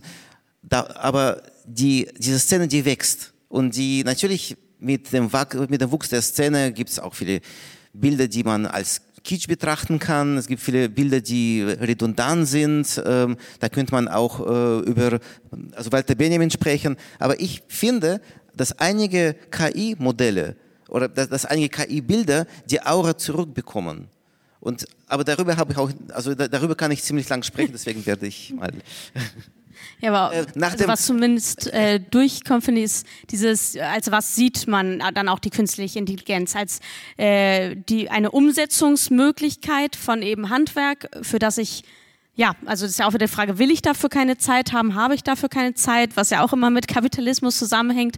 Ähm, aber bevor wir da ähm, noch tiefer reingehen, weil ich würde gleich noch eben auf diese auch dieses Thema nochmal mehr, was hat das mit unserer Demok Demokratie zu tun und eben auch mit eben, kann ich noch unterscheiden, was jetzt eben von KI ist und was nicht. Aber vorher einmal die zweite Meldung und dann gibt es auch noch weiter, genau. Es gibt ganz schön viele, das ist schön. einmal die eine Meldung, dann würde ich eine Frage stellen und dann machen wir auch für die weiteren. Hi, ähm, ich habe eigentlich zwei klare Fragen und einmal an Märzmensch wo siehst du den größten kreativen Anteil? Bei dir selbst oder beim Algorithmus, der die Bilder generiert? Weil, wie ich richtig verstanden habe, programmierst du den ja nicht selber, sondern nutzt bestehende Modelle. Und dann eine Frage an Ulrike ähm, im, im, Kontext äh, auch von Hoffnung. Äh, was für Regulierungsmechanismen gibt es momentan? Und äh, beziehungsweise wo würdest du sagen, fehlen die noch? Genau, danke. Dann, äh, also zuerst äh, beantworte ich die Frage. Äh, ich habe da mehrere Ansätze. Der eine Ansatz ist der, der des Kurators, weil mich interessiert eine unüberwachte ähm, Visualisierung von KI, was KI praktisch ähm, darbietet an Bildern und zwar in diesen Fällen, wie im Fall von ähm, Style Gun zum Beispiel oder in textuellen Momenten, nutze ich keine Prompt, sondern ich lasse es einfach generieren, dann schaue ich, was mich direkt anspricht sozusagen. Das, was mich antritt, wie zum Beispiel, ich möchte mich jetzt mit Bach nicht vergleichen, aber Bach hat zum Beispiel seine Fugen rein algorithmisch geschrieben. Das war reine Mathematik. Und dann hat er aus den algorithmischen Werken das rausgezogen, was ihn angesprochen hat persönlich und das hat er dann weiter verarbeitet also jetzt kein Parallel zwischen mir und Bach, um Gottes Willen, aber ähm, das war das eine, äh, was mich interessiert. Das andere aber, ich nutze tatsächlich, ich trainiere die, also einige Modelle an meinen eigenen Datensets. Ähm, ich programmiere sie natürlich nicht, aber wenn ich zum Beispiel anfange mit Prompt-Modellen zu arbeiten, und also Prompt-Modelle ist bei weitem nicht alles, was KI, äh, also kreative Modelle, äh, also anbieten. Ähm, ich versuche, die, die Modelle zu brechen.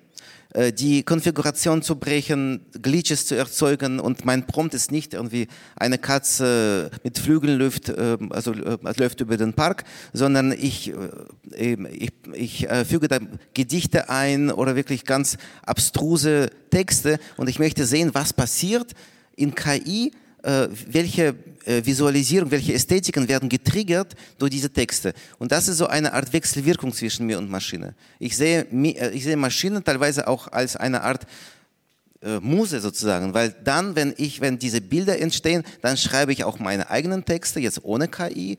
Ähm, das heißt, es, ist, es gibt sehr viele Ansätze. Also da ja auch wie in der Überschrift und hier aber auch das sehr positive Verschwimmen von Realität oder eben miteinander schwimmen von Realität und Simulation. Genau. Und die zweite Frage ging ja an dich, Ulrike.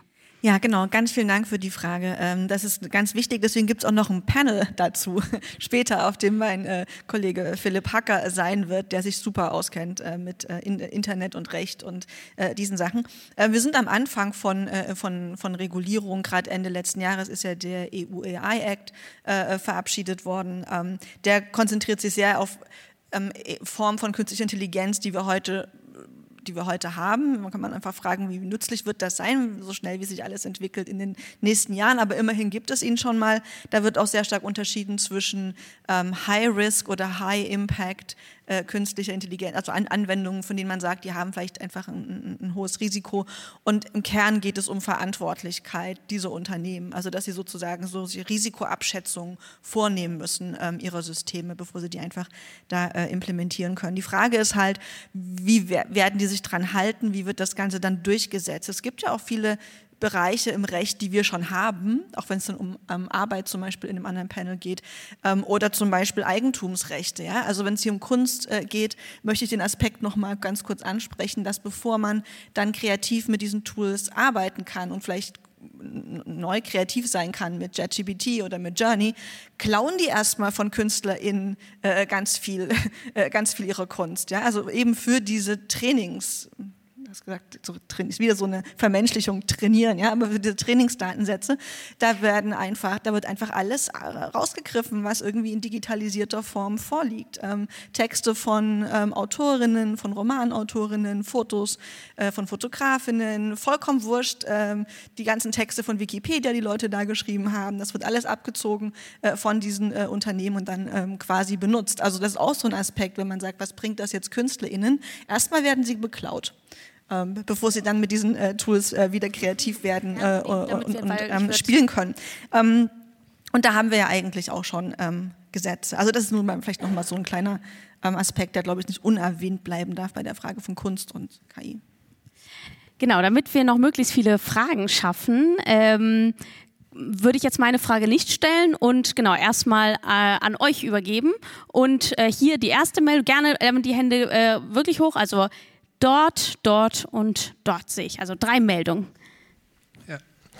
Äh, ich fand sehr interessant den Aspekt der Hardware und äh, würde fragen, ob das Verbot äh, von Hardware nach China, also das Exportverbot nach China, China endgültig abgehängt hat. Denn Leute wie Henry Kissinger meinen, das wäre schon der neue Atomwaffenwettlauf, die KI-Forschung ist China damit abgehängt, wenn Biden jetzt sagt, wir liefern da kein Hardware mehr hin? Danke. war ich jetzt angesprochen? Ich fühlte mich so ein bisschen, okay. Äh, erstmal Henry Kissinger, äh, Henry Kissingers Tod im letzten Jahr war eines der wenigen Highlights, die das Jahr zu bieten hatte. Rest in Peace. Ähm, die ähm, China äh, es ist in, in, Europa, in Westeuropa und auch in den USA natürlich so ein beliebtes Meme zu sagen, die bösen Chinesen, weil die bauen ja KI ohne Werte. Wir Europäer bauen ja KI mit Werten. Die funktioniert zwar genauso und wir machen alle dasselbe, aber unsere hat Werte.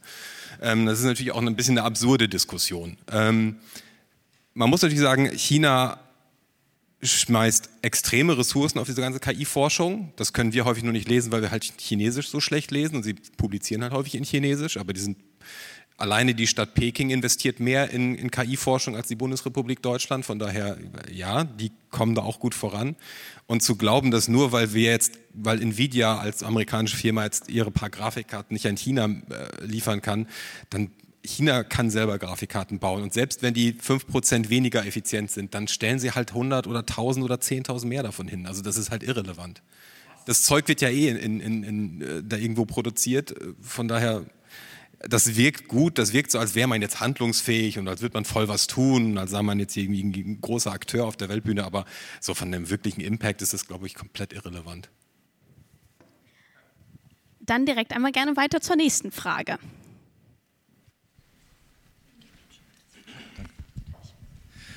Ja, ich würde gerne mal ähm, kurz was darüber sagen, dass ich denke, dass Daten äh, überschätzt werden äh, in in ihrer Bedeutung. Und das hat auch zu tun mit dieser Tendenz, Computer zu vermenschlichen.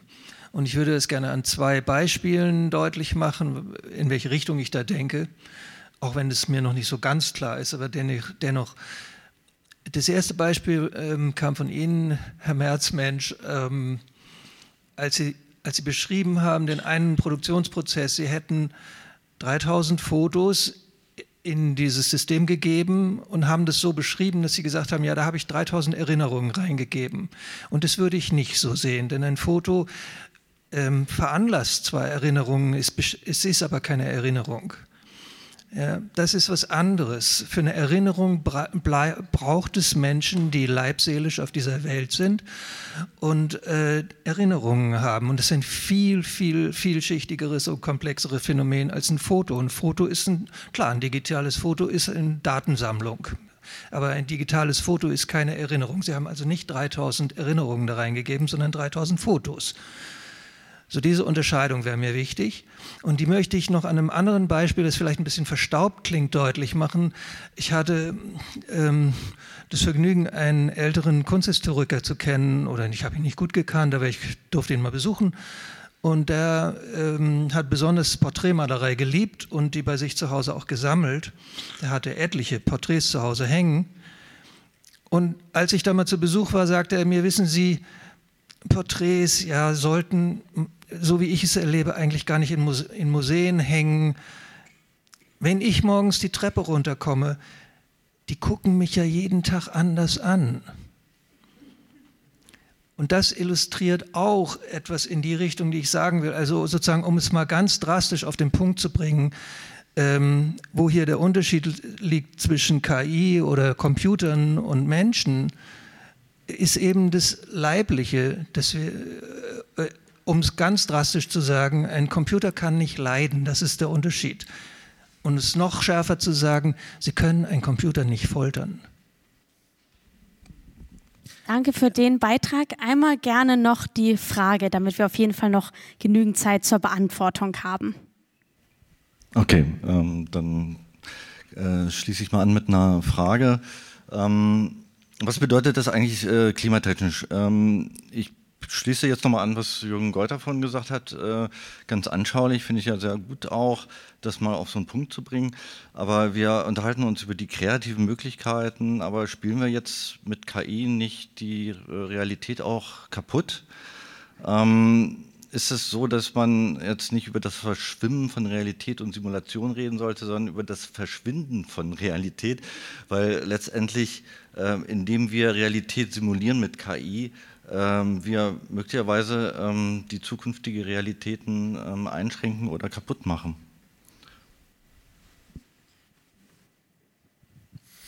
Ähm, ja, aber ähm, alles, was wir tun, hat einen Impact auf die Welt. Wenn ich ein, ein wichtiges Buch schreibe und das wird gedruckt, dann werden dafür irgendwelche Bäume abgeholzt und das hat auch einen, einen, Impact auf die Welt, auf das Klima, alles, was wir tun. Wenn ich eine Skulptur draußen hinstelle, dann muss ich mit Bronze schmelzen und wie auch immer.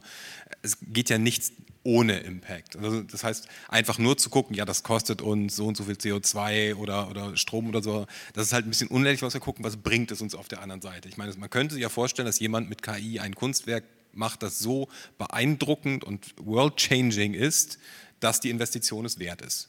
Also wenn jemand ein KI-Kunstwerk für unglaubliche Energie erzeugt, die da, dann das Kunstwerk und das Kunstwerk macht danach allen Menschen klar, dass wir dieses Klima retten müssen, dann wäre es es vielleicht wert. Die Frage ist halt, ob das passiert und ob das in dieser Skalierung passiert und ob wirklich ernsthaft auch, ob, ob da nicht ob diese Systeme nicht gar nicht unbedingt für die Erzeugung von Kunst, auch wenn das gut klingt, eingesetzt werden, sondern für die Erzeugung halt von Content, damit ich Bilder auf mein, in meiner Website habe, damit ich daneben Werbung irgendwie anzeigen kann. So. Und an der Stelle muss man sich natürlich die Frage stellen, ja, wir, wir erzeugen, wir verbrauchen da sehr, sehr viel Energie und sehr viel, haben sehr, einen sehr hohen CO2-Impact und so weiter für etwas, was vielleicht eher zweifelhaften Wert hat. Aber das jetzt den Leuten, die wirklich versuchen, mit diesem Medium künstlerisch zu arbeiten, anzuhängen, ich glaube, das ist dann in der Riesenmenge Strom, die da verbraucht wird und CO2, ist das dann doch so ein kleines Ding, wo wir denken, gut, das, das gestatten wir den KünstlerInnen auch in anderen Bereichen, dass sie vielleicht ein bisschen was verbrauchen und das ist auch okay. Das wollen wir als, wir wollen ja Kunst als Demokratie haben, weil das ja eine Art ist, wie wir mit uns sprechen. Und von daher würde ich das jetzt den Künstlerinnen nicht erstmal vorwerfen. Wir haben jetzt noch ungefähr acht Minuten. Ähm, ich glaube, man könnte auf all diese Themen noch so viel mehr eingehen und in die, allein in dieser Überschrift steckt ja schon so viel drin und äh, ich finde es auch äh, ganz, ganz toll zu sehen, dass äh, Sie und ihr alle ganz verschiedene Themen habt, die interessant sind. Also einmal eben dieses, dieser künstlerische Aspekt, dann den Energieaspekt, äh, dann das äh, technologische. Ähm, aber weil es eben so explizit auch noch im Text und in der Überschrift ja drin ist, würde ich gerne jetzt nochmal eben über äh, Demokratie sprechen und äh, da nochmal fragen, was hat denn KI eben mit Demokratie zu tun? Was sind da so die Chancen und die Gefahren? Äh, Ulrike, magst du vielleicht einmal anfangen? Gerne. Das bedeutet natürlich, dass wir jetzt acht Minuten, dass wir jetzt am Ende zu den wirklich, wirklich deprimierenden Sachen kommen. ähm, wir probieren das dann noch zu drehen wir am Ende. Das trotzdem. Wir müssen, wir, müssen, wir müssen darüber reden. Wenn man Leuten einen Werkzeugkasten für Kreativität gibt, dann werden die kreativ. Und dann machen die aber nicht nur schöne Sachen damit. Dann kommen dann nicht nur Katzenfotos äh, bei raus. Ja? Ähm, ich habe letzte Woche eine Studie äh, gelesen, ähm, aus den USA. Da haben 15 Prozent der Befragten gesagt, dass sie äh, KI-Tools wie ChatGPT beispielsweise benutzen werden, um sich über die Wahl im Herbst zu informieren. So. Ähm, wir haben schon drüber gesprochen, es sind statistische Sprachmodelle, ne? die sortieren einfach Wörter in einer, in einer, bestimmten Wahrscheinlichkeit zueinander. Es gibt eine Studie von äh, Algorithm Watch, die haben mal äh, diese, ähm, äh, diesen Bing-Chatbot Fragen zu Wahlen gestellt, in, zu, zu, Wahlen in Deutschland, äh, Bayern war das, meine ich, ähm, und in der Schweiz. Äh, da waren 30 Prozent der Antworten waren falsch und enthielten ganz klar falsche Informationen zum Tag, wann die Wahl stattfindet, wer Kandidierende sind, sind. Diese ganze äh, Aiwanger-Skandalgeschichte ist da sehr anders dargestellt worden ähm, äh, und so weiter. Ja? Ähm, also da sieht man einfach schon mal dieses, äh, das, das, das, das Problem, was entsteht, wenn ähm, das Internet, Social Media und, und solche ähm, äh, Anwendungen von künstlicher Intelligenz äh, von der Bevölkerung als Medienangebot, als Informationsangebot wahrgenommen werden. Ja? Ähm, das ist das eine. Ähm, dann eignen sich diese Tools natürlich wunderbar, um sich irgendwelche Ideologien zurecht zu illustrieren. Wir sehen das ja auch schon, es gibt Abgeordnete der AfD, die ähm, mit Journey benutzen, um dann einfach ähm, ja, sehr rassistische Bilder ähm, herzustellen und bei Facebook zu posten. Man sieht im Moment noch, dass das äh, künstlich generierte Bilder sind. Da sind zu viele Zähne, zu viele Finger zu sehen, aber das ist ja eher eine Frage von Zeit, wie lange das so ist. Und steht dann da dabei immer, dass das künstlich generiert ist? Äh, wird das in Zukunft dabei stehen? Hm, werden wir sehen. Also wenn wir das quasi in, diesem, in dieser Verbindung mit diesem distributiven Potenzial von Social-Media-Plattformen sehen, ne? also einfach Bilder generieren zu können, ist vollkommen ähm, relevant. Aber wenn ich die dann massenhaft verbreiten kann und sehr zielgerichtet verbreiten kann, dann wird das schon eher ein Problem. Ähm, wir haben vor der Wahl in der Slowakei gesehen, jetzt im äh, Herbst, dass es da äh, kurz vor dem Wahltermin äh, so ein Audio-Deepfake zirkuliert wurde, in dem sich einer der Kandidaten mit jemandem unterhält darüber, wie sie die Wahl fälschen wollen.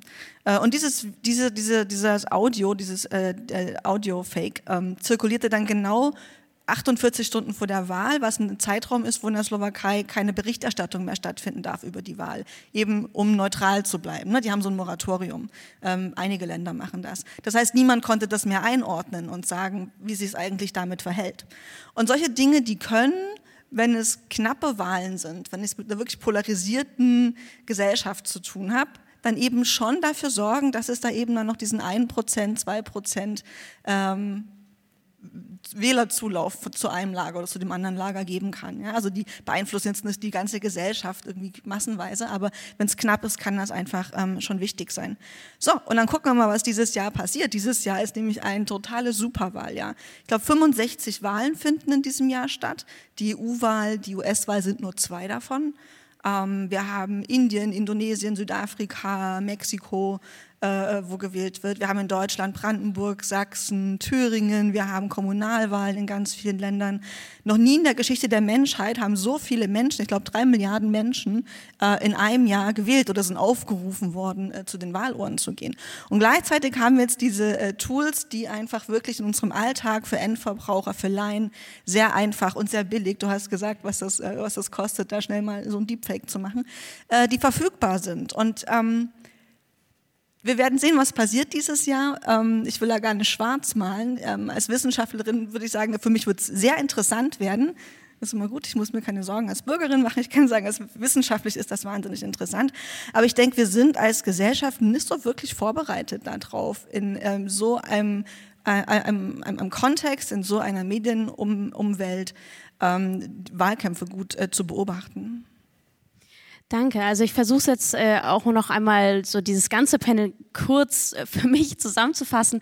Und zwar, also was für mich äh, ja äh, klar ist das irgendwie, also eine KI eben ein, ein mathematisches System ist, so habe ich es jetzt verstanden, ähm, eine Technologie, die auch viele Ressourcen benötigt, ähm, auch viel Geld äh, benötigt oder wo viel Geld reingesteckt wird aktuell, ähm, die eben nach einem System funktioniert, das teilweise eben sehr intransparent sein kann und wo ich ja eben am anderen Ende schauen kann, wofür setze ich das ein? Setze ich das für kreative Prozesse ein? Dann können wir noch ganz lange darüber äh, diskutieren, äh, ob das äh, Kunst ist oder nicht, aber ich kann es äh, kreativ äh, ja nutzen oder ich kann es eben auch für eben antidemokratische und sicherlich auch demokratische demokratische äh, Prozesse nutzen.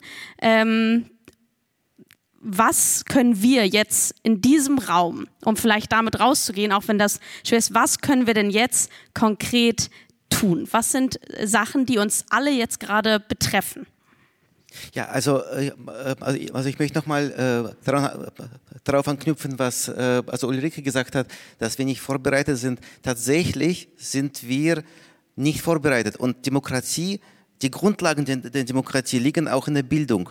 Wir brauchen Bildung, wir brauchen mehr Digitalkompetenz, wir brauchen mehr Medienkompetenz. Das ist das, was wir brauchen. Und was wir tun können, machen wir eigentlich jetzt schon in dieser Runde, dass wir darüber sprechen.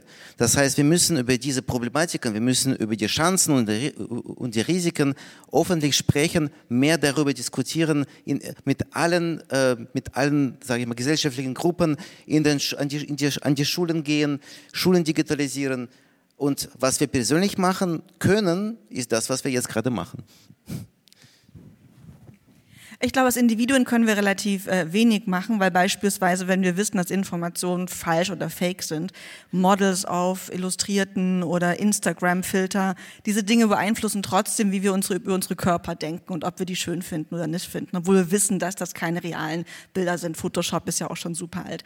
Ähm, wir sind keine rationalen Wesen oder wir sind sehr oft irrational einfach.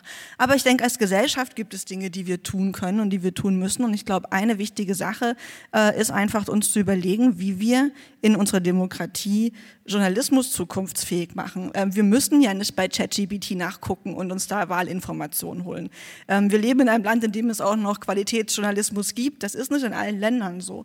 Und ich glaube, wir müssen wirklich grundlegend drüber nachdenken, wie wir das finanzieren wollen, wie wir öffentlichen Rundfunk in Zukunft finanzieren wollen. Wir müssen wirklich über unsere Mediensysteme nachdenken und wie wir dafür Sorge tragen können, dass wir einfach auch in Zukunft Zugang haben zu qualitativ hochwertigen Informationen, äh, die ja auch da sind, aber dass wir Zugang haben, dass sie nicht alle hinter Paywalls sind ähm, und äh, wie wir das quasi ähm, äh, sicherstellen können, dass wir nicht am Ende angewiesen sind auf irgendwelche Fantasien oder, Entschuldigung, Halluzinationen, auch wenn ich es wieder vermenschliche, äh, die uns da eine KI vorsetzt. Und Jürgen noch. Ich glaube, im Jahr 2024 kann man auf diese Frage nicht, äh, äh, umhin einmal zu antworten, sich den Faschisten in den Weg zu stellen und ihnen aufs Maul hauen, wo es geht. Und wenn wir über KI reden, dann ist glaube ich, das Wichtigste aus dieser Alternativlosigkeitsnarration und auch aus dieser Narration, das ist ja alles noch gar nicht reguliert, wir wissen alles gar nicht, oh Gott, oh Gott, rauszukommen und zu sagen, nein, nein, wir haben, wir haben demokratische Werte, die uns wichtig sind. Wir haben die Würde des Menschen, das Recht, nicht diskriminiert zu werden, das Recht auf Teilhabe und all diese Dinge. Und wie da jetzt das gemacht wird, ist mir ja scheißegal. Also wenn dann die Leute mal kommen, ja, ist, wir müssen jetzt KI in der, in der Gesundheitsvorsorge einsetzen. Nee, nee, ich habe ein Recht darauf, dass ich würdig behandelt werde. Und das bedeutet, dass da halt nicht irgendein Roboter mich durch die Gegend schiebt, sondern dass ein Mensch, der mit mir spricht und der auf mich eingehen kann, mich versorgt. Ich habe ein Recht auf Fürsorge. Das heißt, wir müssen viel, viel mehr raus aus diesem Technologiediskurs, der den Technikanbietern natürlich liegt wir haben die Technik, wir sind super stark, wir programmieren das, ihr versteht das nicht, wir machen das schon, raus daraus und sagen, nein, nein, wir haben Menschen, wir haben Werte und wir haben Rechte und die müssen wir verteidigen. Und die Technologie hat sich dem unterzuordnen.